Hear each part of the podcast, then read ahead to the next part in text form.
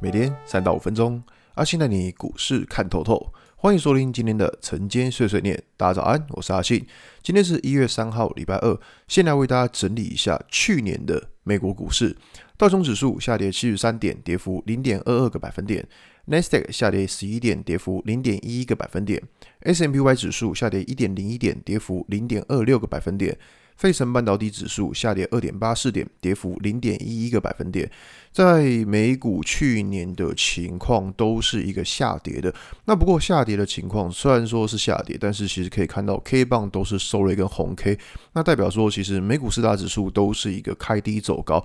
然后在经历过三天，嗯，对，三天的连假之后呢，那我们在这个礼拜其实会是一个蛮刺激的礼拜，原因在于说，在礼拜三要公布 ISM 的制造业指数。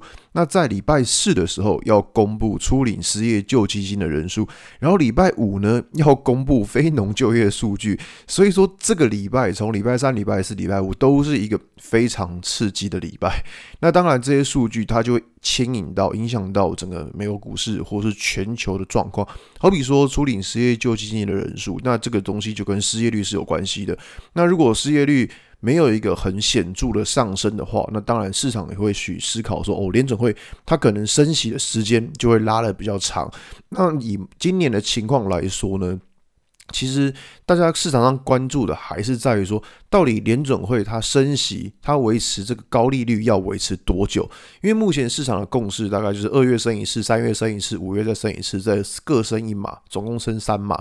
但是大家在想的是说，你升了这三码之后，那到底什么时候要降息？因为如果降息，假设一直持续维持着高利率的话，那对于实体经济就会造成影响。这个是大家今年会关注的重点。所以已经不是在于说。通膨到底多高了？因为通膨已经见底，而是在于说，到底什么时候会开始降息？那当然，乐观一点可能会说今年年底，但是呃，如果悲观一点，可能说要到明年的年初。这个其实大家各说各话。那只是说以现在的情况而言的话，我们就只能说看着经济数据，然后去来调整一下我们的一些判断跟做法。那在这个月呢，有几个比较重要的情况是：第一个，这个礼拜只有四个交易日，也就是说，在上礼拜成交量非常大的股票，那我们就要小心说，这个礼拜很有可能会量缩。那再来是这个月，因为交易日也是明显减少的，尤其是快到过年，越接近过年，那个成交量整个市场行情会更冷。所以说，在上个月，就去年十二月，如果量非常大的股票，那我们也要小心说，它在这个月可能往上冲。那会少了一些追价的买盘，就比较容易会出现所谓的开高走低的状况。尤其是你看到最近很多股票可能创新高，或是盘中创了一个呃过去几个礼拜的新高，就很容易被打下来。这个就很典型的是一个追价买盘不足的情况。所以说在现在操作的话，我觉得大家还是要有一点嗯稍微有点警觉性，就尽量不要去追高，然后在买的进场点的当下。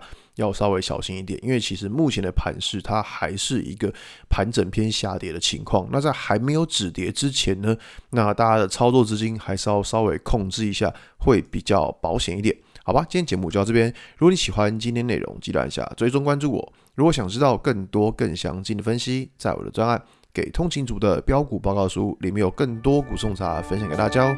阿信晨间碎碎念，我们明天见，拜拜。